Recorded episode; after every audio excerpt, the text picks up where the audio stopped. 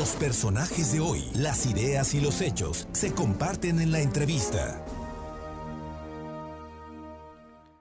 Ya estamos de vuelta y bueno, así como de, a la vuelta de la esquina ya también tenemos muy cerca eh, esta revocación de mandato, esta elección que se va a llevar a cabo el próximo domingo 10 de abril. Y tenemos en la línea a Luis Armando Soriano Peregrina, quien es activista y defensor de derechos humanos, a quien nos va a hacer una, una invitación. Hola, muy buena tarde, Luis Armando. Hola, Miguel Ángel, ¿cómo estás? Muy buenas tardes. Pues estamos muy cerca de, de este proceso inédito y bueno, tienes un importante anuncio para todos nuestros radioescuchas. Sí, fíjate que, que eh, ante la falta de difusión oficial que se ha dado en cuanto a la revocación o ratificación de mandato el día 10 de abril, eh, nos vimos en la necesidad de diversos grupos sociales, colectivos, organizaciones, eh, académicos, activistas, a buscar eh, poder visibilizarle a la gente que el 10 de abril tenemos que ir a votar. Y una de las actividades que estamos buscando proponer es que este mismo día 3, 3 de abril, salgamos a manifestarnos, a platicarles a, la gente que el 10 de abril hay que salir a votar. Entonces vamos a hacer una marcha el día 3 eh, que va a salir a partir del Parque Juárez. Eh, vamos a caminar hasta la Plaza de la Democracia con la intención de hacer visible eh, esta situación, invitar a la gente a que salga a votar. Claro, bueno, pues es, es importante, sobre todo que eh, ahorita que bueno, pues hay esta oportunidad que es parte de la democracia. Eh, hay campañas que también dicen, bueno, pues si, si están en contra eh, de esta, de que el, mandatario siga, también llaman a, no votar, ¿no? pero bueno, si existe la posibilidad de estar a favor o en contra, pues bueno, sería bueno que, que la gente saliera y pues externara eh, sus deseos de, decir si está de acuerdo con el rumbo que, está tomando el país, ¿no? Sí, mira, finalmente toda la gente tiene derecho a discernir, a no estar de acuerdo, a estar a favor, pero este es un ejercicio precisamente que nos va a permitir eh, de manera democrática, de manera plural, poder tomar una decisión, decir si queremos que siga el presidente o decidimos que el presidente no siga, ¿no?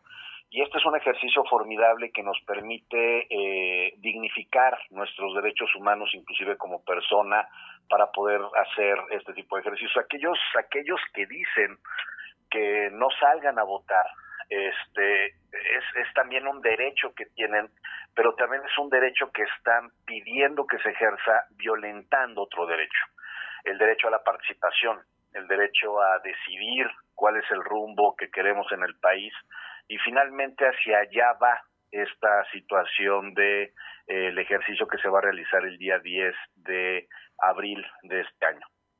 Pues sí, es, ese es importante, eh, el impulso, el, el que la gente participe, ¿no? Más allá, de como dices, bien lo dices, a favor o en contra, pero bueno, que la, la gente exclame y bueno, dentro de, de esto, pues ya sabrán la, la, el propio gobierno hacer un análisis ¿no? de quién participa, por qué, por qué ese rechazo, ¿no? Eh, o por qué a favor y, seguir con estas políticas que, que bueno, todavía falta un, un tiempo eh, y que, bueno, pues la gente eh, ahorita... antes no teníamos esta oportunidad, ¿no? Antes pues eran los seis años y, y estabas a favor en contra, pero no, no había esta, esta manifestación, ¿no?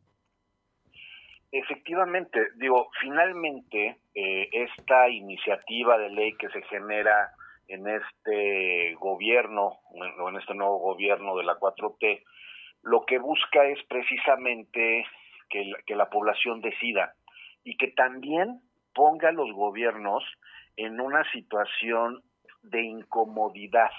¿Por qué? Porque poniéndolos en una situación de incomodidad, se obligarían o se obligan a tener que gobernar bien los seis años. ¿Por qué? Porque vienen, después de tres años, eh, la, la posibilidad de quitar a estas autoridades o a la mitad del periodo de quitar a las autoridades. y esto los incomodaría a ellos y los pondría en una situación no de echarse a la maca, sino de tratar de sacar bien los trabajos y los ejercicios. Tú recordarás que con Rafael Moreno Valle eh, empezó el conflicto y la situación con los activistas, defensores y activistas en el año 2014, con el caso del niño de Chalchihuapan. Si esta revocación de mandato hubiera existido, para el 2015 podríamos estar votando si se quedaba o se iba Rafael Moreno Valle. Eh, como también con Calderón, fue más o menos a la mitad del sexenio, un poquito antes de la mitad del sexenio, cuando empezó a haber este detonante de muchas de mucha violencia con la guerra del crimen, con Enrique Peña Nieto, con Vicente Fox. Y entonces este ejercicio se vuelve también una herramienta de defensa del ciudadano frente a una mala actividad que pudiera tener el gobierno. Y entonces estamos hablando más allá de un ejercicio que esté realizando una fuerza política, sino que es finalmente la sociedad civil, es la gente, la ciudadanía, la que va a tener la oportunidad de poder romper con estos ciclos eh, de violencia que se pudieran llegar a generar por el Estado. ¿no? Acá en este caso, en estos seis años, tenemos la oportunidad de ratificar al gobierno actual, en donde evidentemente estamos buscando nosotros eh, esa ratificación, pero también puede participar la gente que decida lo contrario. Bueno, y es importante, o sea, este filtro, al día de hoy hay muchos gobernadores en todo el país que no lo pasarían, ¿no? Y, es algo que, bueno, ahorita está para el presidente, pero que se debe de impulsar también en, eh, bueno, en todo el país para que bien, eh, bien lo dices, bueno, la gente tenga esa oportunidad de decir, oye, si lo, si lo estás haciendo bien, adelante, no lo estás haciendo bien, bueno, pues hay que cambiar el rumbo. En general, bueno, el ejercicio es muy bueno. Ya en particular, eh, bueno, hay quejas contra el INE y bueno, en este evento pues también van a impulsar el juicio político contra consejeros del Instituto Nacional Electoral. Sí, lo que, lo que vamos a buscar es evidenciar lo que está sucediendo con el INE eh, de élite, ¿no? Porque el INE no solamente es eh, el de Ciro Murayama o el del titular, ¿no? También hay el INE ciudadano, el INE que trabaja, el INE que está sacando el trabajo en todos los distritos, 300 distritos en el país, sino también está este eh, INE que, que, viene del pasado, que está encasillado y que está buscando romper con la democracia y la participación de la gente y terminando la marcha, al final de la marcha vamos a tener diversas actividades en este en la Plaza de la Democracia eh, donde se van a generar posicionamientos no solamente para que salga la gente a votar el 10, sino también evidenciar lo que está sucediendo en el INE con esta élite del INE que lo que está buscando es boicotear un derecho que tenemos todas y todos los mexicanos.